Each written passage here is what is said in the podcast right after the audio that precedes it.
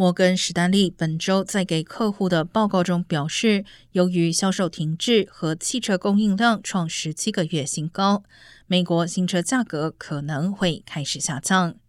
J.D. Power 发布的报告也认为，利率上升、新车供应增加以及恶化的经济大环境将使新车售价下跌。